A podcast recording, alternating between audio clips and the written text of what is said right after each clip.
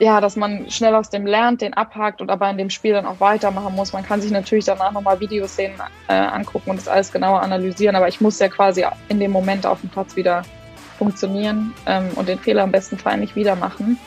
Und das ist auf jeden Fall total schwer. Also, dass man da dann auch versteht, was sind jetzt für mich gerade die einfachen Pässe, so dass man auch die Qualität hochschraubt und so Sachen, da, da kann man schon sehr, sehr schnell so in seinem Kopf mal versinken.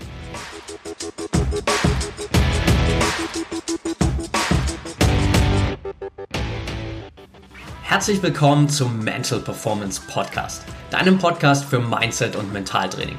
Mein Name ist Patrick Thiele und als Mentaltrainer helfe ich Profisportlern dabei, die bestmöglichen Ergebnisse zu erzielen, ohne dabei an ihren mentalen Blockaden zu scheitern.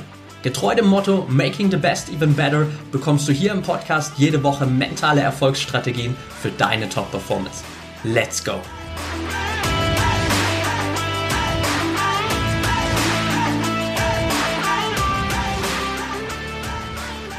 Welcome back hier im Mental Performance Podcast. Heute mit Nike Lorenz. Schön, dass du dabei bist, Nike. Danke für die Einladung. Ja, sehr gern. Und bevor wir so ein bisschen ja, tiefer in vielleicht deine so mentalen Learnings deiner bisherigen Karriere einsteigen, nimm uns und äh, die Zuhörer hier vielleicht mal so ein bisschen mit in deine bisherige sportliche Laufbahn und wie du überhaupt persönlich zum Hockey gekommen bist. Klar, gerne. Ähm, relativ unkompliziert. Ich bin quasi in eine Hockeyfamilie reingeboren worden. Ähm, meine ganze Familie mütterlicherseits ähm, ist mit dem Hockeysport aufgewachsen und ich wurde dann auch relativ schnell einfach mit auf den Hockeyplatz geschleppt ähm, und habe da dann angefangen, Hockey zu spielen. Ich glaube, mit drei Jahren oder sowas war ich das erste Mal ähm, richtig in einem Verein sozusagen angemeldet und habe da bei den D-Mädchen oder so heißt es, oder Bambinis oder sowas, glaube ich, noch gestartet. Ähm, ja, habe dann ganz lange, ähm, bin groß geworden in meinem Heimatverein in Wiesbaden, bin dann irgendwann mit 14, musste man dann so ein bisschen, den, musste ich den Schritt machen quasi, um ähm, die Kurve zu kriegen und dann es auch in die Nationalmannschaft und sowas zu schaffen, bin dann da zu einem etwas größeren Verein nach Mannheim gegangen, ähm, habe dort dann äh, die letzten Jahre der Schule studiert, also bin dann immer eine Stunde gependelt, ähm, und habe dann da studiert, genau. Und äh, in der Zeit habe ich da ganz Hockey gespielt und jetzt seit äh, einem Jahr bin ich in Köln und spiele jetzt hier für den Rot-Weiß Köln.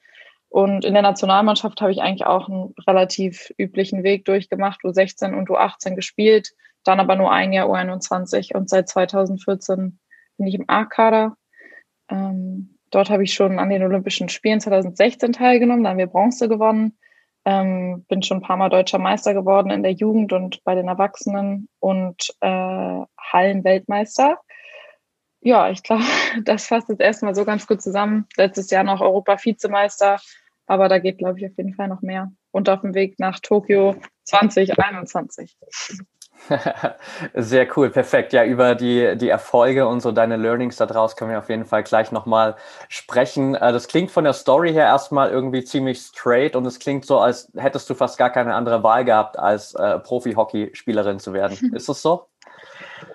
Ähm, ja, klar, auf jeden Fall ein bisschen. Ich musste da, also ich hatte zumindest die Möglichkeit, in diese Fußstapfen zu treten und hatte auch, also es ist immer noch mein größtes Hobby und meine Liebe zum Sport pusht mich da auf jeden Fall am allermeisten. Also ja, es war auf jeden Fall relativ straight, würde ich auch behaupten.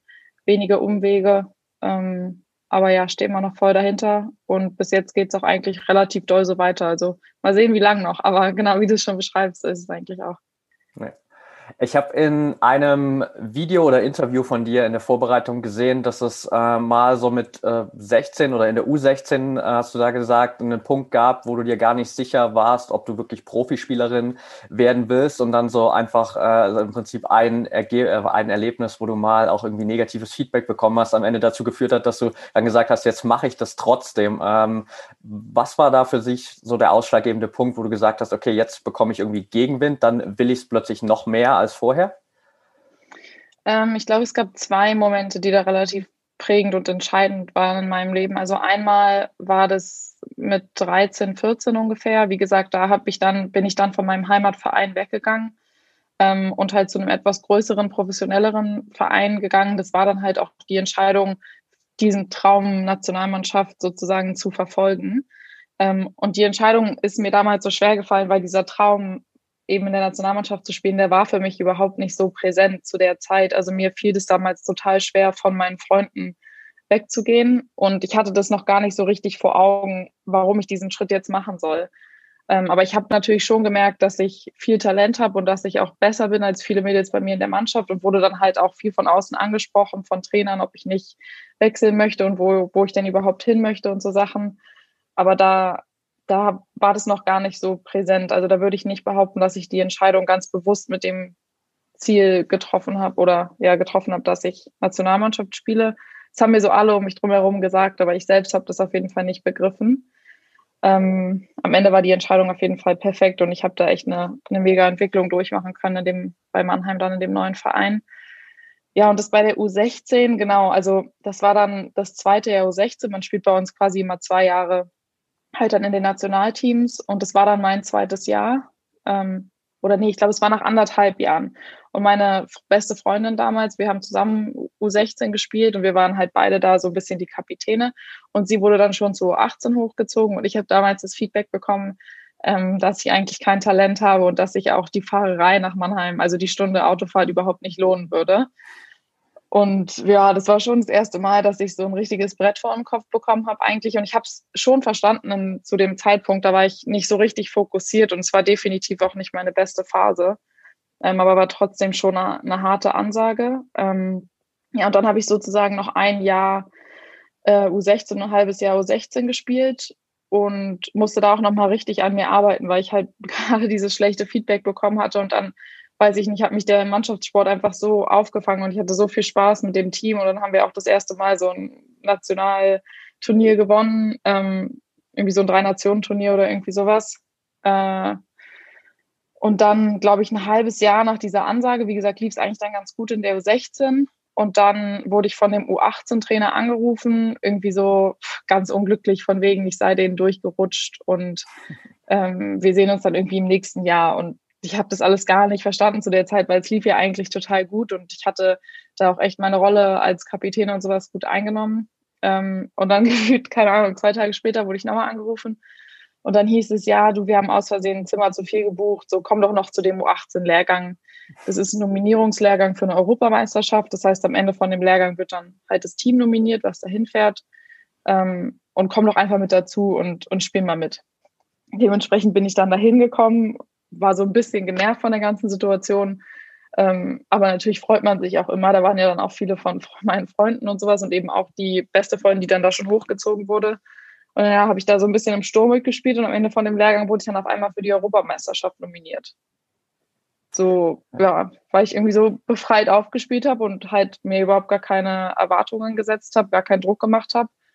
Ja, und ab da, das war sozusagen, glaube ich, das einzige oder die zwei ausschlagenden Wellen nach unten so ein bisschen. Ähm, und ab da wusste ich dann relativ genau, was ich eigentlich drauf habe. Und es wurde auch immer wieder erkannt und ich wurde entsprechend gefördert und sowas, sodass der Weg dann relativ zackig nach oben sozusagen ging. Das ist super spannend.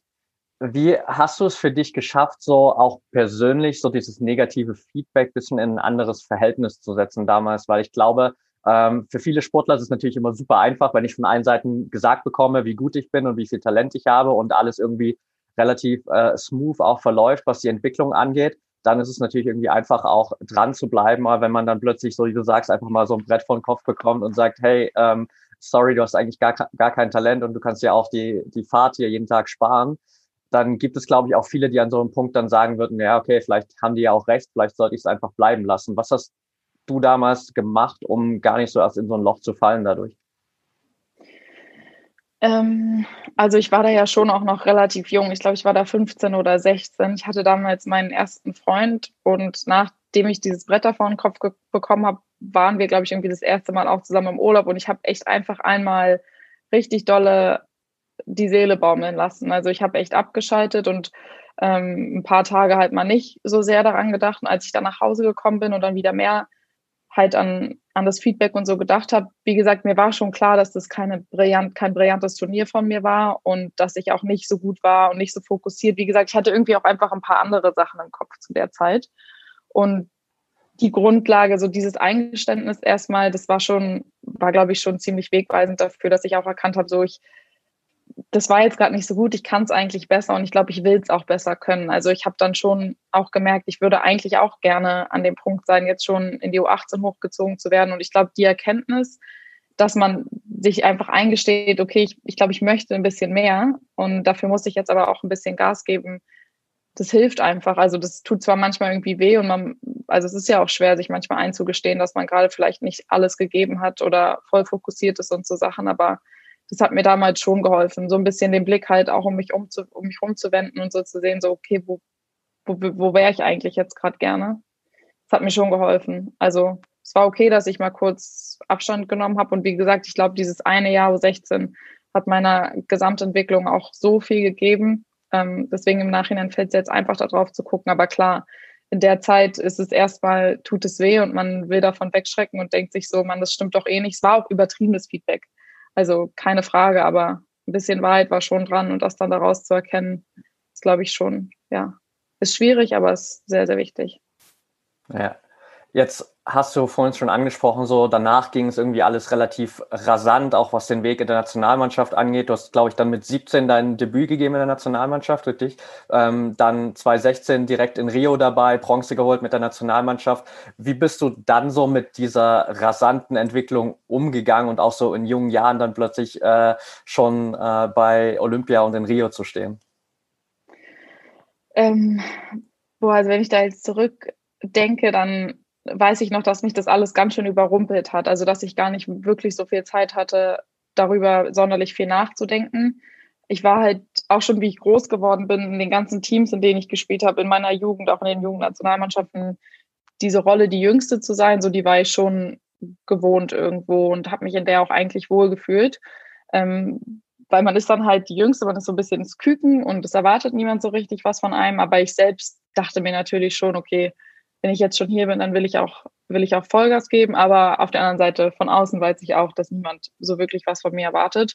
Und so habe ich die ersten Jahre da auch definitiv gespielt, im, also im A-Kader der Nationalmannschaft. Ähm, das mit, das mit Rio, das war dann, also da ist wirklich alles sehr, sehr gut gelaufen. Ich hatte dann, ich habe ja damals Innenverteidigung gespielt. Das war ja überhaupt gar nicht meine gelernte Position, aber ich habe da dann 2015 oder sowas in der Vorbereitung wurde ich in die Innenverteidigung gestellt mit Janne Müller-Wieland und wir zwei.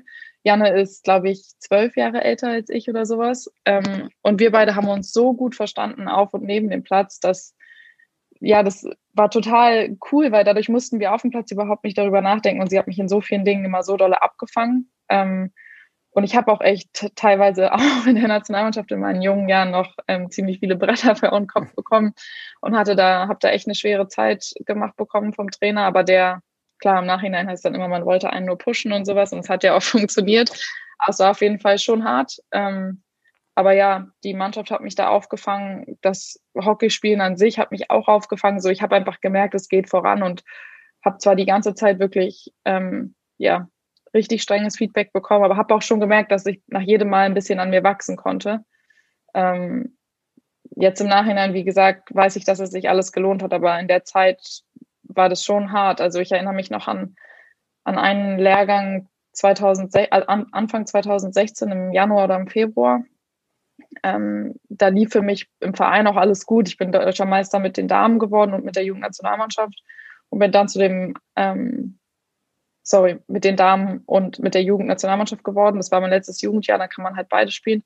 Und bin dann zu dem Nationalmannschaftslehrgang angereist und irgendwie, weiß ich auch nicht, habe ich da anscheinend vermittelt, dass ich abheben würde und habe deswegen echt richtig doll drauf bekommen von oben. Und das war so ein Punkt, wo ich so dachte, ey, ich pack's nicht, ich möchte einfach nach Hause, so, ich bin dafür nicht bereit, ich sehe das nicht ein, mich persönlich so runtermachen zu lassen. Ähm, ja, aber auch da, wie gesagt, hat der Mannschaftssport mich aufgefangen ähm, die haben dann mir alle gut zugesprochen und ähm, wir haben das zusammen so ein bisschen verarbeitet und ich auch selbst viel mit mir selbst natürlich. Ähm, aber ja, ich, also klar, am Ende sieht der Weg immer so aus, als sei es irgendwie alles steil nach oben gegangen, aber da waren schon, sind schon ziemlich viele Kratzer, habe ich da auch von mitgenommen. Ähm, und aus denen lerne ich heute auch immer noch. Also keine Frage. Wie aufgeregt warst du, als es in Rio dann wirklich losging?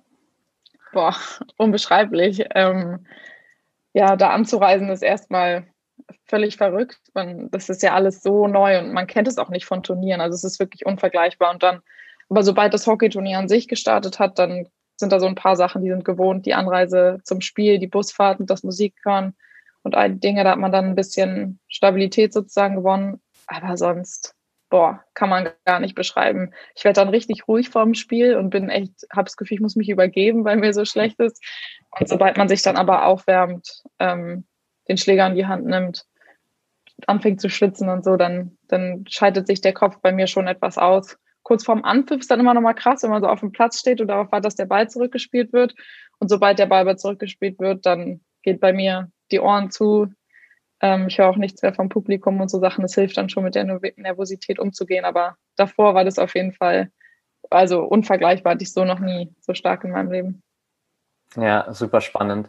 Äh, lass uns mal so ein bisschen, jetzt haben wir so ein bisschen gerade über deinen deinen Weg und das Außenrum so ein bisschen gesprochen. Lass uns mal ein bisschen quasi aufs Feld gehen, auch gerne so für die äh, Zuhörer, die sich vielleicht noch nicht so viel mit Hockey beschäftigt haben. Was sind so für dich, gerade auch vielleicht aus mentaler Perspektive, die, die größten Herausforderungen innerhalb eines Spiels wirklich?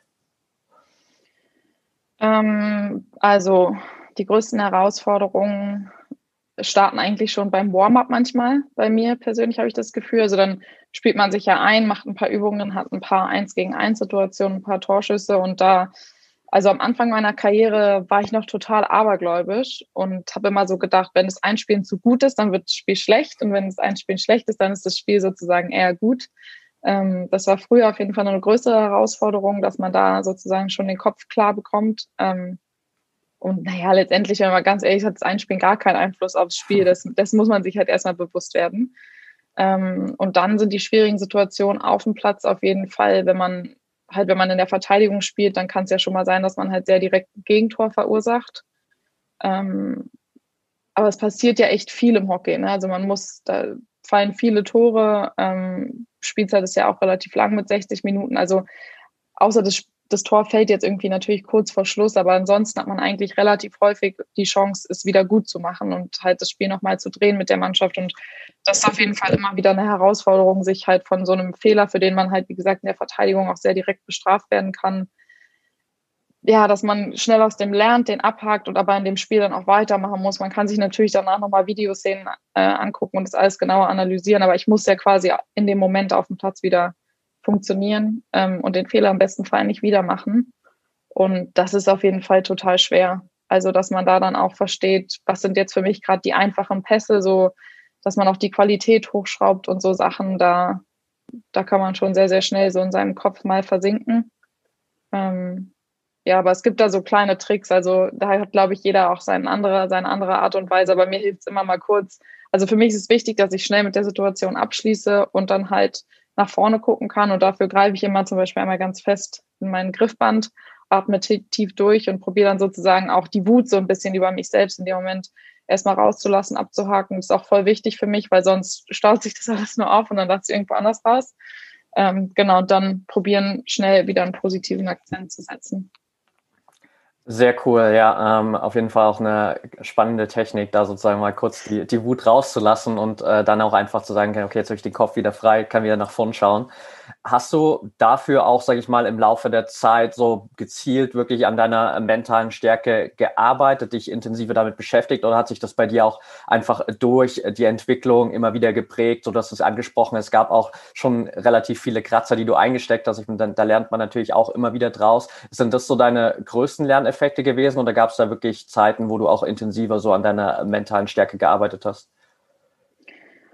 Also was die mentale Stärke angeht und so richtig intensiv daran arbeiten, würde ich behaupten, dass das hat in den letzten Jahren extrem zugenommen und da bin ich jetzt gerade sozusagen erst in der Hochphase. Ähm, in der Jugend und als ich noch ein bisschen jünger war und auch erst neu hochkam, da hatte ich gefühlt noch andere Probleme. Da war ich noch gar nicht so weit zu sagen, ich kann jetzt an einer mentalen Stärke arbeiten, sondern es war voll lange erst noch so das Ausbügeln von Schwächen. Also ich war eine Zeit lang auch relativ negativ meinen Gegenspielern gegenüber und habe eben so dann meine Wut auch ausgelassen und auch meine Ansprüche halt an mich selbst oder halt an anderen irgendwie dann halt durch Pöbeln oder irgendwie so, also total beschissene Dinge sozusagen rausgelassen.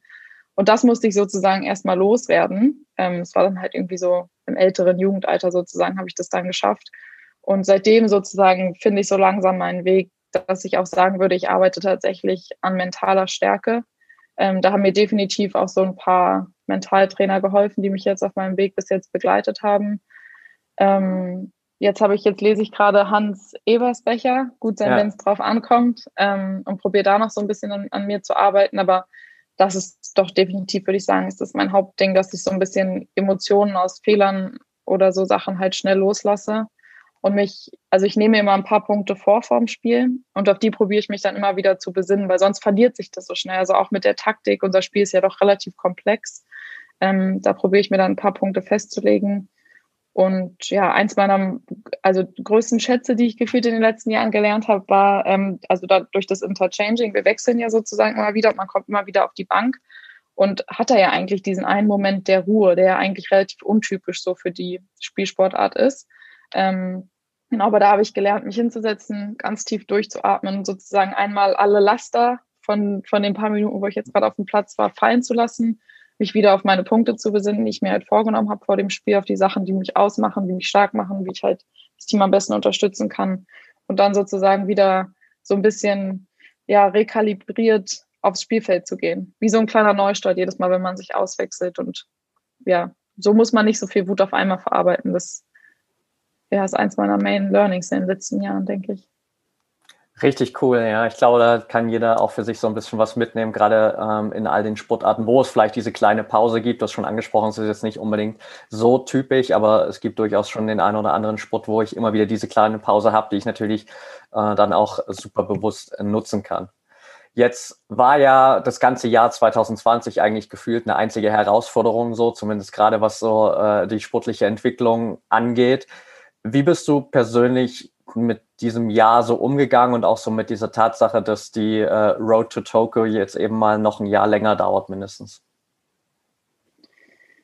Boah, es war auf jeden Fall auch eine ganz schöne Achterbahnfahrt. Ähm, also im März, als, oder ja, ich glaube, es war März oder April, als die Spiele abgesagt wurden, ähm, bis, da, bis zu dem Zeitpunkt hatte ich schon relativ viel investiert. Ähm, habe damals zum Beispiel auch angefangen, das Hans-Ebersbecher Buch zu lesen und habe dann damit auch erstmal äh, abgebrochen, weil ich so dachte, ich muss jetzt einmal kurz abschalten und auch richtig mir eingestehen, dass das jetzt einfach doch nochmal ein Jahr dauert. Also das ist ja echt eine verdammt lange Zeit in dem Moment. Ähm, habe auch einfach für eine Woche mal nicht trainiert ähm, und habe mal so getan, als hätte ich keine Verantwortung äh, für meinen Körper und ähm, dafür sportlich fit zu sein sozusagen, habe mich ein bisschen gehen lassen und dann nach einer Woche habe ich mich mit meinem Athletiktrainer zusammengesetzt. Also das durfte jeder bei uns aus der Mannschaft, konnte es für sich so ein bisschen festlegen, wie man jetzt mit dem Lockdown umgehen möchte.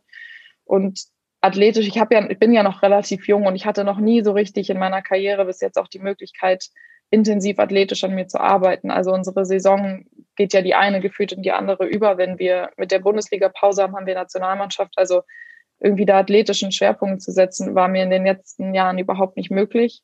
Und das hat mir total geholfen, mir einfach ein neues Ziel zu setzen. Also nicht mit den üblichen Dingen weiterzumachen, sondern wirklich einfach zu sagen, okay, dann mache ich jetzt was anderes. Die Situation ist neu, also mache ich auch was Neues und probiere gar nicht so meine alten Gewohnheiten jetzt in diese total ungewohnte und neue Phase sozusagen reinzudrängen. Ähm, das hat mir geholfen und dann, ja, wie gesagt, war, war so viel neu auch von dem Training, dass es mich gar nicht so sehr immer daran erinnert hat, an, an Tokio sozusagen auch zu denken. Ähm, ich habe tatsächlich früher beim, beim Joggen immer Musik gehört und habe immer gemerkt, dass ich da richtig dolle halt so ins Tagträumen geraten bin. Also habe dann irgendwie Musik gehört, die mich gepusht hat oder so und dachte dann, also hatte teilweise irgendwie so Szenen von Turnieren im Kopf, wie wir irgendwie jubeln und Tore schießen und also Sachen. Also richtig abgedriftet sozusagen bin ich. Und dann habe ich am Anfang von der, von der Pandemie auch Musik gehört und das ist immer wieder passiert und ich dachte so, ich habe gerade überhaupt nicht, ich weiß überhaupt nicht, wann das nächste Turnier sein wird. So, das ist mir so schwer gefallen, dann das irgendwie so als positive, ja, als motivationelle Kraft auch zu nutzen bei dem Laufen. Habe dann angefangen, Podcasts zu hören, dass ich so dachte, okay, ich muss mich auf irgendwas konzentrieren und daran denken. Ähm, und das war irgendwie, es hat mir total geholfen, das Tagträumen so ein bisschen zu unterdrücken, weil es eigentlich immer nur so eine negative Erkenntnis war.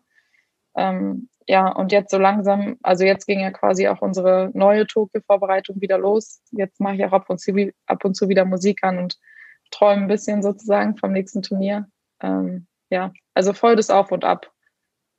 Ja, super spannend, auch sich einfach so ein bisschen rauszunehmen und äh, nicht immer ran, daran zu denken, hey, hoffentlich wird das jetzt alles und wann gibt es das nächste Turnier, wann gibt es die nächsten Spiele. Das kann natürlich auch super negativ sein, wenn man dann einfach feststellt, hey, irgendwie fühlt sich das immer so an, als komme ich dem Ganzen gar nicht näher und es ist die ganze Zeit so dieses Warten auf den, den einen Tag, wenn es dann plötzlich wieder weitergeht. Und du hast, glaube ich, auch, ähm, das fand ich super spannend, in deinem letzten Instagram-Post habe ich es, glaube ich, gelesen, wo du geschrieben hattest, so, hey, äh, irgendwie fühle ich mich gerade schon äh, so, dass es mir schwerfällt, dran zu denken, dass es jetzt irgendwie nächstes Jahr diese Olympischen Spiele gibt. Und jetzt habe ich mir ganz oldschool da einen Trainingsplan geschrieben und kann jeden Tag einfach nur mal ein Häkchen hinter meinen Trainingsplan machen. Wie sehr helfen dir so diese, diese kleinen täglichen Routinen, da gerade irgendwie diesen Optimismus auch zu behalten?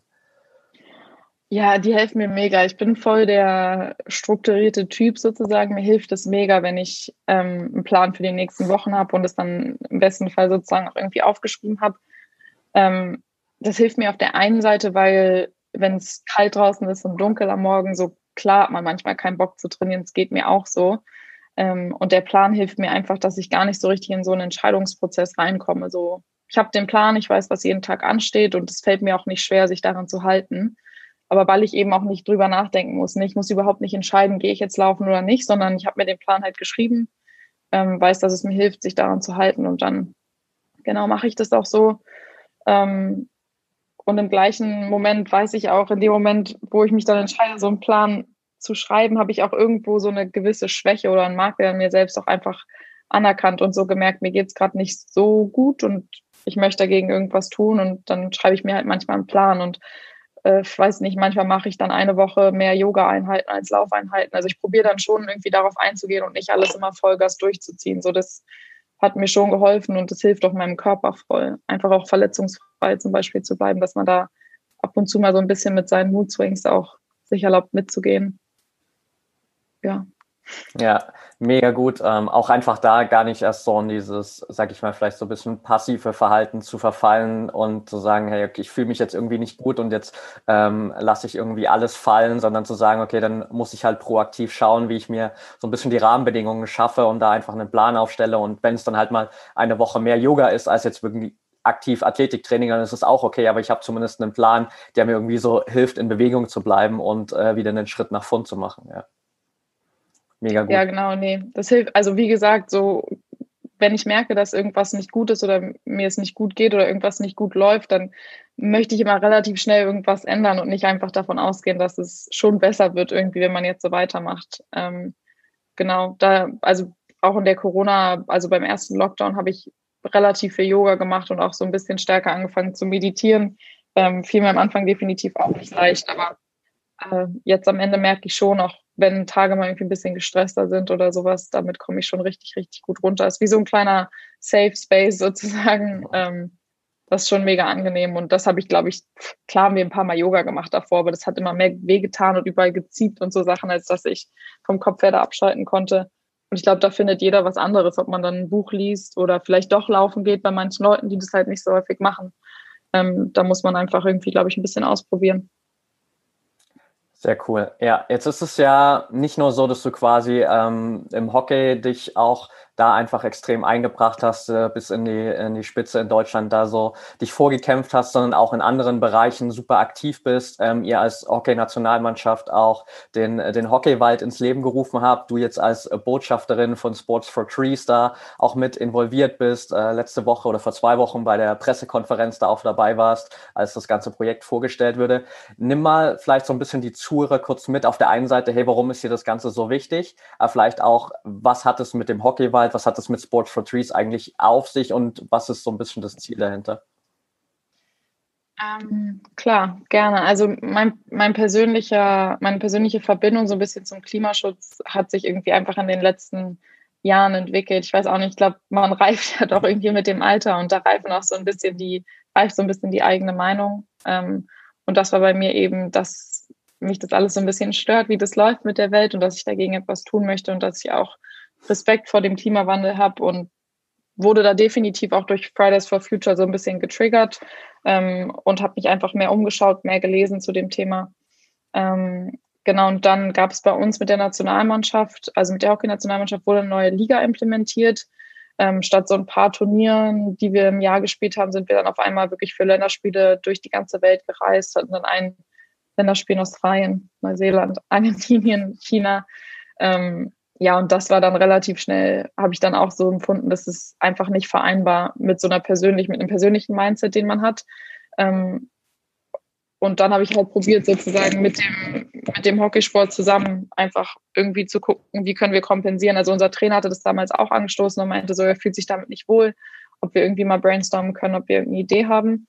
Ähm, ja, und dann kamen wir halt aufs Bäume pflanzen und so ist der Hockeywald entstanden. Ähm, da kann man jetzt immer noch fleißig Bäume für pflanzen und halt seinen eigenen und auch unseren CO2-Ausstoß so ein bisschen kompensieren genau, und auch über die Idee bin ich dann damals mit Sports for Future in, in Kontakt gekommen und wir tauschen uns da einfach die ganze Zeit weiter aus, ähm, gucken immer wieder, wie man irgendwie den Sport mit dem Klimaschutz vereinen kann, ähm, was man da für gemeinsame Optionen starten kann, auch wie man die Reichweite einfach nutzen kann und die Verbindung, die man halt zu den Menschen hat durch den Sport.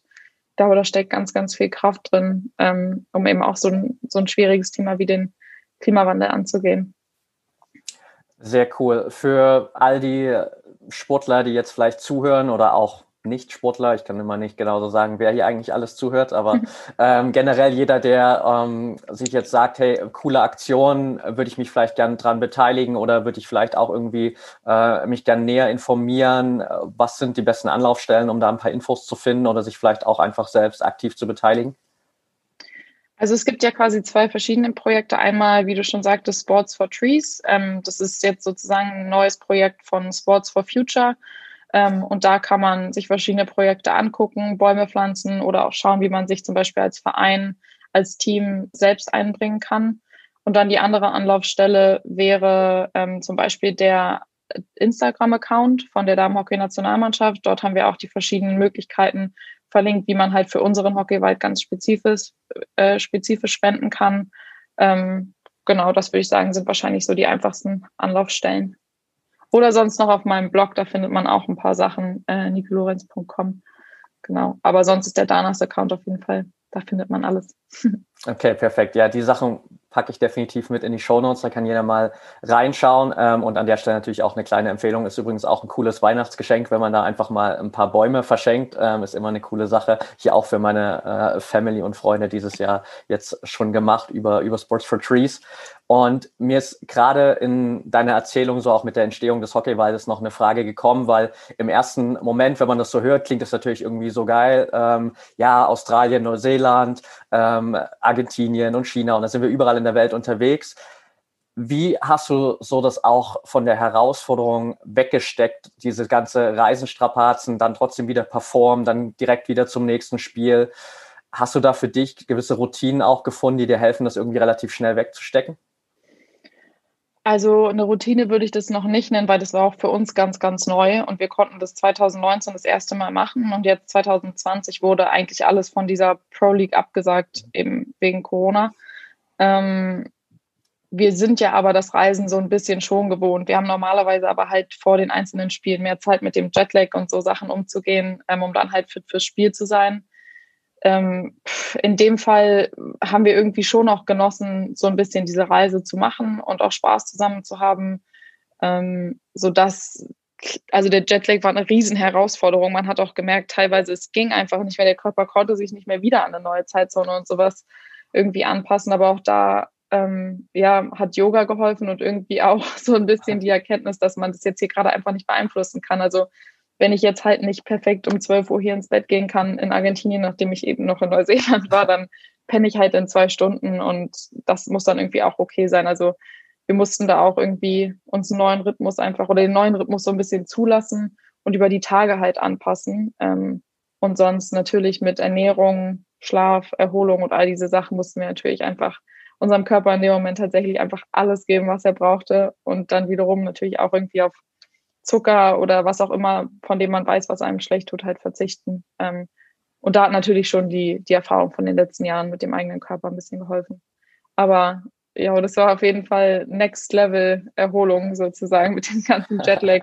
Das, war wie so eine neue Komponente von der Sportart. Aber ja, haben wir auf jeden Fall ganz gut gemeistert. Okay, sehr cool. Du hast das ganz am Anfang vom Interview angesprochen, dass jetzt auch so der Blick natürlich in Richtung äh, Tokio geht. Was ist so dein großes Ziel für nächstes Jahr, aber vielleicht auch für darüber hinaus? So, was sind so die, die Ziele in deiner sportlichen Karriere, die du unbedingt noch erreichen willst? Mm, also für Tokio ist mein Ziel, glaube ich, dass ich danach nichts verändern wollen würde. Also dass ich, sobald Tokio vorbei ist, hoffe ich, dass ich da stehen kann und sagen kann, ich habe alles gegeben in der Vorbereitung und auch in dem Turnier, um sozusagen meine beste Leistung hier abzurufen, mit dem Team abzurufen. Ja, heißt so ein bisschen all in irgendwie jetzt für die nächsten Monate. Ich hatte mich da letztes Jahr auch schon drauf eingestellt und jetzt haben wir quasi eine kleine Ehrenrunde bekommen. Aus paar Sachen konnte ich schon, konnte ich schon Feedback sozusagen aus dem letzten Jahr mitnehmen, ähm, kann das dieses Jahr schon anders machen in der Vorbereitung. Ähm, ja, aber trotzdem würde ich sagen, dass der Blick erstmal gerade tatsächlich nur bis Tokio reicht. Was danach irgendwie noch ansteht, lasse ich dann auf mich drauf zukommen. Aber bis dahin, ja, keine Ahnung, ist so ein bisschen, glaube ich, die Hochphase auch meines Athletendaseins und die möchte ich natürlich voll ausnutzen. Ja, ich finde es super spannend, dass du jetzt nicht dann äh, direkt so sagst, okay, ähm, ich will mindestens wieder Bronze haben wie in Rio oder ähm, gern auch mehr, was natürlich vielleicht irgendwie der Hintergedanke ist, aber von vornherein sozusagen, hey, für mich zählt eigentlich, dass ich nach dem Turnier sagen kann, ich habe in jedem Spiel alles gegeben und wenn am Ende dabei eine Medaille rauskommt, wenn es vielleicht sogar Gold ist, dann natürlich umso besser. Aber wenn ich zurückblicken kann und sagen kann, hey, ich habe mir nichts vorzuwerfen, dann wäre tendenziell sozusagen auch ein Platz vier oder fünf für dich akzeptabel? Ähm, natürlich nicht. Nein, also natürlich würde das danach total wehtun, aber man muss dann auch immer gucken, man kann es ja auch alles überhaupt nicht einschätzen, was jetzt noch passiert und wie der Weg genau dahin aussieht, aber genau so ein bisschen auch die Offenheit in dem Ziel, jetzt gerade erstmal sozusagen, egal wie die Situation ist, ich kann es gerade nicht richtig einschätzen, wie es sein wird, aber egal wie sie ist, ich möchte dass sie auf jeden Fall alles aus ihr rausgeholt haben. Ähm, und dadurch nehme ich mir natürlich auch ein bisschen Druck, weil, wie gesagt, keiner weiß genau, haben wir noch mal einen richtig dollen Lockdown, kann ich vielleicht sogar eine Zeit lang richtig joggen gehen, ich weiß es nicht. Ähm, das heißt, mein Ziel ist eigentlich schon so gesteckt, dass, dass ich mit jeder Situation irgendwie umgehen kann und halt nur aus mir oder von mir erwarte, so ein bisschen das Beste halt draus zu machen. Wenn es aber natürlich näher zum Turnier geht, dann stecken wir uns natürlich auch als, auch als Team irgendwie messbarere Ziele. Ähm, aber jetzt gerade heißt es, wie gesagt, sich optimal vorzubereiten, verletzungs-, möglichst verletzungsfrei durch die Vorbereitung zu gehen und irgendwie als ja, beste Spielerin, die man sein kann, dann zu den Olympischen Spielen anzureisen. Und da gelten irgendwie sowieso andere Gesetze. Da schaut man dann, was geht. Perfekt, das war, glaube ich, das optimale Schlusswort hier. Ähm, also mir fällt nichts anderes mehr ein gerade, so was wir jetzt noch oben drauf packen könnten. Von daher äh, danke dir auf jeden Fall schon mal für deine Zeit und für jeden, der gern so ein bisschen nach dem Interview hier auch deinen Weg verfolgen will, ähm, wie es in Tokio dann wirklich läuft. Was ist die beste Möglichkeit, um da ein bisschen up-to-date zu bleiben? Ähm, vermutlich mein Instagram-Account. da kann man ja doch immer ein bisschen was sehen. Wie gesagt, sonst auch bei der Damen-Nationalmannschaft. Vielleicht hat man mal Lust, ein paar Hockeyspiele oder so zu gucken. Da wird eigentlich auch alles gestreamt. Also ja, in der modernen Welt kann man doch bei jedem immer dranbleiben. Alright, perfekt. Dann äh, packen wir das auch in die Show Notes. Und ja, wie gesagt, dann danke ich dir auf jeden Fall für deine Zeit. Danke auch für deinen Input, für deine Offenheit und äh, dir natürlich auf jeden Fall dann auch eine verletzungsfreie Vorbereitung und viel Erfolg für, für 2021. Ja, danke und vielen Dank nochmal, dass wir heute sprechen konnten und dir auch alles Gute für die Zukunft. Sehr gern. Danke dir. Mach's gut. Ciao.